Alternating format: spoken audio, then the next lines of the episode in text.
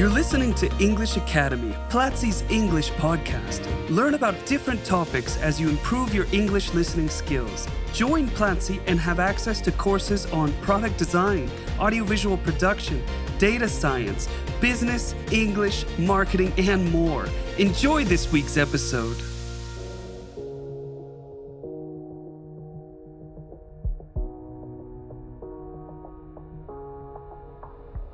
Welcome to English in Action, a podcast by Platzi English Academy. I'm John, your English teacher, and remember to go to platzi.com slash action and take this week's free class. Joining me today, I have Ana Karina Gonzalez, course director at our faculty. Anita, welcome. How are you doing? Hi, John. I'm doing well. Excited, really excited to be here with you today. What about you? I'm actually beyond excited, Ana, to have you here. This is a great opportunity. I've been meaning to interview you for a while. Hi. I'm very excited, John. In this episode of English in Action, you will get to know Ana, her professional career, experiences, and anecdotes. So, without any further ado, Anita, tell us about you. You know, where are you from? Where are you right now? Because I know you're at a different location than I am right now. Where have you studied? Where have you worked? Great. Um, thank you, John. First, um, I'm from Honduras, uh, um, a country in Central America.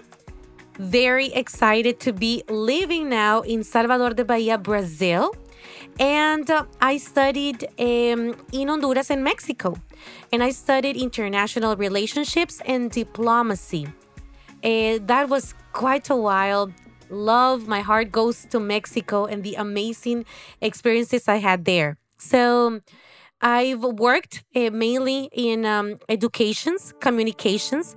I worked for a university and I had the chance to learn so much of customer service, uh, also leading um, not corporate, uh, corporate social responsibility projects. I'm and that that has that has been you know a, a, quite a ride, going from all of these different type of jobs and different types of of duties, you know, in reference to, to, to that. So I've been doing kind of a little bit of, of everything, I would say. Wow, yes, I can tell it's been a little bit of everything because, you know, Honduras and, and Mexico and, and working for a university and, and a degree in diplomacy. And wow, that's that's amazing. Um, what can you tell me about those social responsibility projects, Anita? Great. Thank you, John. So, corporate social responsibility projects in Honduras go to um, very different areas as, as as it does in so many different countries. But i lead i led this this projects uh, for the university i used to work. So education was priority. And i i connected with the lack of opportunities women overall have to education. Um, so the corporate social responsibility projects of this university worked and join forces with different institutions to create opportunities for women to study to specialize to find you know new different skills. I had the great opportunity to teach with united nations it was kind of a it was a certificate uh, given to very young women for over two years, and I taught communication skills for quite some time. Uh, when I saw my students the first day, very nervous of speaking in public, communicating, like only speaking, John. It was like nerve wracking for them. And then see them after two years and give the you know valedictorian speech and to um, conduct interviews was just uh, amazing. So th- those were the type of activities that we we were involved, creating opportunities, donating books, computers, uh, scholarships, all of the different options that women could have to continue studying. Wow, I, I had absolutely no idea about that. Anita, that sounds amazing and quite a challenge as well. After all those experiences, I just wonder how did you end up working at Platzi? Great. Good question, John. So, after working in this university, a local university, I worked for the company that bought the university. And this organization of um, was the owner of more than 80 universities all over the world. And we had universities in Chile, Mexico, Peru, uh, Costa Rica, uh, United States, Europe. So I started traveling a lot, John. And even though I studied international relationships, my my my focus was always education. So I started traveling and they owned a university. Actually, they owned 21 universities here in Brazil. And in one of the trips, I was I created, you know, some connections and we started networking and I was offered to work at a university here in in Brazil. So I came and guess what? 2020 and the pandemic came and took over all of our projects and all of the things that we had planned. I had to be here and um, I started creating, you know, like different connections with online education. And then um, I um, found uh, Platzi, and there was a an option, or it was a position to record a course, English for marketing. And guess what? It was being led by one of my best friends, Carolina Boquin, who is also a Platzi staff member, and we reconnected. We in a professional matter because we, we're very good friends. And then um, we started talking. I loved it. Uh, the position of a course director opened, and so we started talking. The Brazil initiative started, so it made sense that I came that I come back and then then I did. I came back and started working at Platzi. Wow. I, I, just I'm just super impressed with all that information, Anita, because it sounds uh, very challenging, but also very exciting. All those things that that you've done and all those places that you've visited, and it's kind of curious the way in which you you know arrived at Platzi first to teach a course, and now you're you know leading teachers in in this teaching process. What is that thing that you like the most about your current job at Platzi as, as a course director? Ah, oh, John, I, you know, the list is like, I have so many different things I love about Platzi, and I love what we do together as a team. So, if I would say that the thing that I like the most, it's how we are transforming lives. It is incredible how education opens doors, creates opportunities. And when we, as students, because I'm a student as well. I take our courses, I learn. I think one of the greatest things is that we become the owners of that learning process. So I couldn't be more happy. I couldn't be more honored. I love what I do. I love the team that I work with and for. And the people at Platzi, they are just amazing. They're not only smart, clever, uh, interesting people with so much to give, but they're also good hearts, you know, warm, kind hearts. Wow, Anita, I completely agree with you on that. Um, I'm also having the experience of my life. And for those who don't know, actually, Ana and I work together for many hours every day, right? and it's and it's a real pleasure. Uh, like no, John, laugh, it's my honor. Uh, we, right, it's our honor. Then we live it that way. Fantastic, Anita. Yeah, it, it, it truly is. It truly is um, and like you mentioned like we're, we're transforming lives and and that's fantastic. It's it's a huge responsibility and challenge but also one of the most re- rewarding things to do in life. So i definitely feel you there and i appreciate you are you know sharing your experience and you know all those anecdotes and things that have happened to you and all those things that have led you to be here where you are right now. So thank you for sharing that anita Thanks to you, John, for the opportunity to share and for everyone to know how all of the Platzi staff feels of what we do. Definitely. Completely, completely. Now, Anita, it's time to play something with our audience. I want you to share with us three facts about you, but one of them won't be true. I want you to think about two things that are, you know, true, that are real about you, and one that it's not. And let's see if even I can guess, okay? Got it. Bring it on. All right, Anita. So tell us, what are those three things about you? Okay, thing number one, or fact number one. I am I'm a former dancer for the um, National Ballet from Tegucigalpa, and I am a I'm a dancer for different styles and you name it merengue, salsa, reggaeton, you name it, I can do it. So that's fact number one. Fact number two I've lived in Chile and uh, I lived also in Peru for work um, related topics, but I, I've lived there for not as long as, as I've been living here, but I lived there. And that would be fact number two. Fact number three is that I can't cook. I'm a master of salads. I do the best salads, the dressings, like you name it. I can also do everything that goes to creating grilled vegetables and healthy food. All right, this is to be very challenging. So, everybody stay tuned to find out the answer. All right, Ana. So earlier you mentioned that you studied international relationships and diplomacy. That sounds very interesting. Tell us more about that experience.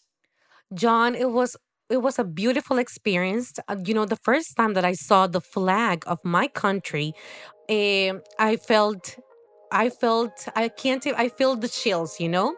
I felt it was beautiful to represent my country and I I, I loved it. So I studied international relationship. It's very political oriented, not actually what I was really envisioning myself when I was studying, because uh, eh, politics it's quite um, you know very interesting topic and it's you know we can talk and talk about different things that happen around the the political circles so so i decided to go the other way and and i had a I did um, like a, a minor on diplomacy in Mexico. So, here, what I studied are all of those different actions that are behind the diplomatic affairs. And it's to promote my country, to, I, I started building strategies within my, my group to give another perspective of our countries. I come from a very small country, we have a lot of struggles and um, the Central American countries deal with so many different political internal affairs. So I wanted to to create the opportunities for all of us to change the perspective that we have internationally.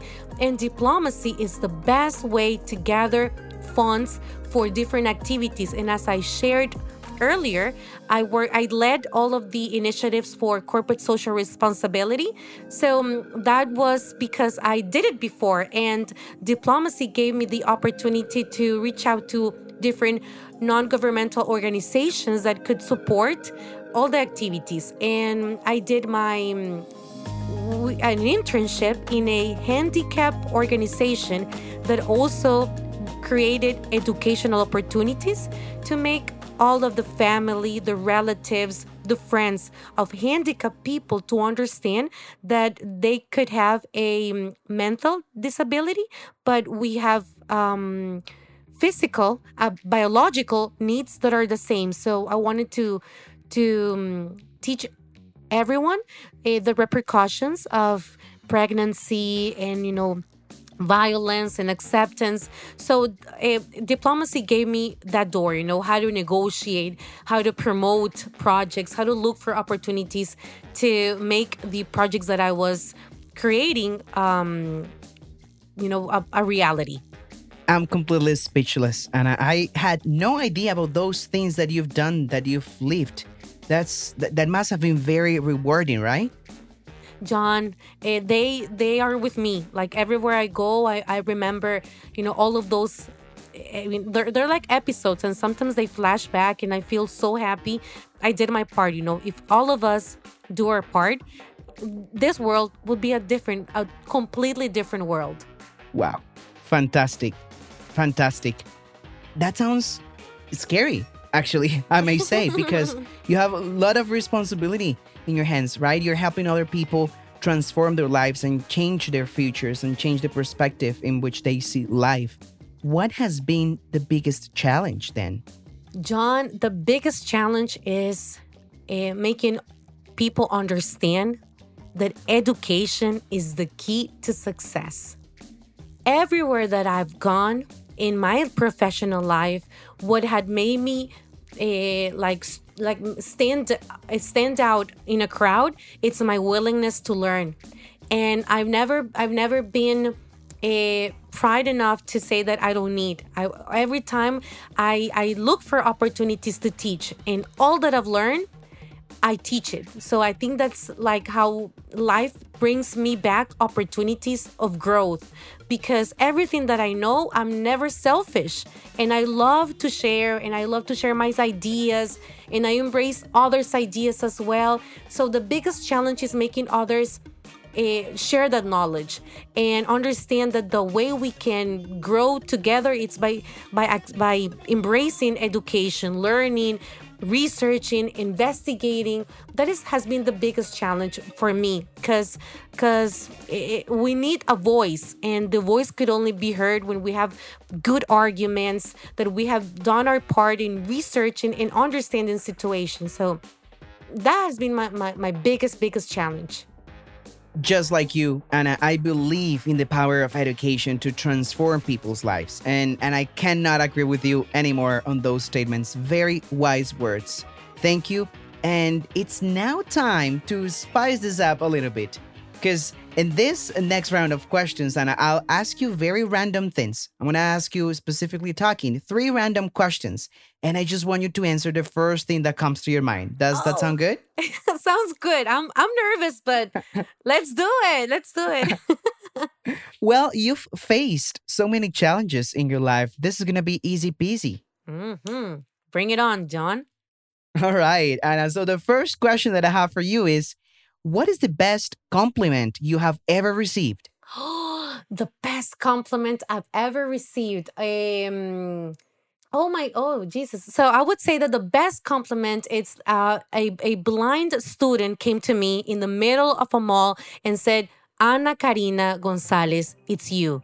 And I taught that blind um, student uh, in one of my corporate social responsibilities activities. And I learned that that they create a personality with the sound of your voice. It, it was the best compliment because I was remembered. I was a teacher that was still kept in his heart and mind. Wow, fantastic. I really want my students also to remember my voice. They Let's do, see John. if they can. they do. Believe me that they do. all right, all right. I'll take that. Thank you. Now, Anita, what is your favorite word in English? Super supercalifragilisticexpialidocious. Did I say it right? I can't believe it. yes, I love it too. this is also kind of like a tongue twister. Can you say it again? Oh, yeah, I think I do. Super supercalifragilisticexpialidocious. Good? now, can you say it backwards? No, I can't. that's that's another level, right? Imagine saying that backwards. Jesus, I can't. Yes. yes. Now, Anita, last but not least, I want you to tell me do you like pineapple on your pizza? I love pineapple on my pizza. Yes, it's a must. Yes. Oh my goodness. I cannot be any happier. I see many Hawaiian pizzas on our horizon, John. Yes, me too. Me too. Um, yeah, that sounds good. I- I'll take it. sounds like a plan.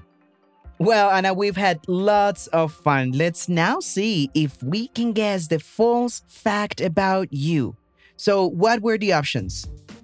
The first fact was that I was a former dancer of the National Ballet of my country, Honduras. The second fact that I lived in Chile and Peru. And the third fact is that I can't cook, but I'm a special chef in salads. wow. Um, this is this is hard. I I know, as a matter of fact, I, I have seen some of your salads um, in meetings, so I'm pretty sure that it's not number three. Now, because of your previous job, I am almost certain that you've traveled to Chile and Peru. So I'm gonna go with number one. I don't think you're a former dancer of your national ballet, um, you know, institution in your country. I think number one is false. Am I right? John, even though I have the moves, let me tell you, even though I do have the moves, sadly I am not. And you know what? By the way, I took ballet classes when I was a little girl, but I am not a former dancer of the National Ballet of Honduras. Yes, I I, I found it out. Oh wow, I, I can't I can't believe it. I honestly guessed a little bit, but yeah, I kind of figured out some things from from what you mentioned with your previous job at, at the local university. So yeah, I got it. Woohoo! Ana, it's been a great pleasure having you in this podcast. Before we go, I want you to share with our community three things that we can do to make this world better. Thank you, John. First, it's been more than an honor. I loved it. I wish I could I can have an, an invitation and I interview you. That would be super fun. So, guys, here it's my three things uh, first, enthusiasm. Everything that you do with energy, with positive vibes, with all the the intention that it's gonna be successful. When we do, when we put our hearts, our energy, our soul, things come out just perfect. So enthusiasm in everything that you do. The second thing is set your objectives and your goals. Where do you want to go? And that is going to give you the way in which to set what needs to be done. When you know where to go or do you when you when you know where you want to be you're to be identifying what needs to get you there.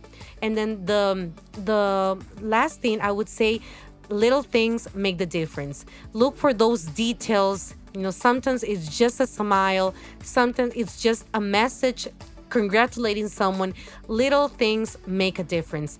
And I think those three things are the ones that would definitely um, make you be successful, be re- remarkable, and you know enjoy everything that you do. Wow, Anita. Yes, if if you you know have enthusiasm, if you set objectives, and if you work on little things, you're not only changing your life, but also you're making this world better. Thank you for those wise words. Thanks to you, John. Now we are reaching the end, Ana, and I would like us to share with you your social media. Where can our students find you? Students, dear students, Platzi students, I will be thrilled to welcome you to my social media accounts. So you can uh, find me as uh, AK Gonzalez Pavon in Instagram, and you can also find me at AK Gonzalez 504, which is the code for Honduras on Twitter. Thank you so much, Ana, and thank you everyone for listening to English in Action. Next week, we will have a brand new podcast episode. Go to platzi.com slash action and watch a free class. Remember, it will only be available for seven days. Anita, thank you so much, and till the next time. Till the next time, John. See you guys. This was English Academy, Platzi's English podcast. Thanks for listening. Share this podcast if you liked it and let us know which topics you would like for us to discuss in future episodes by going on Twitter and using the hashtag Platzi English.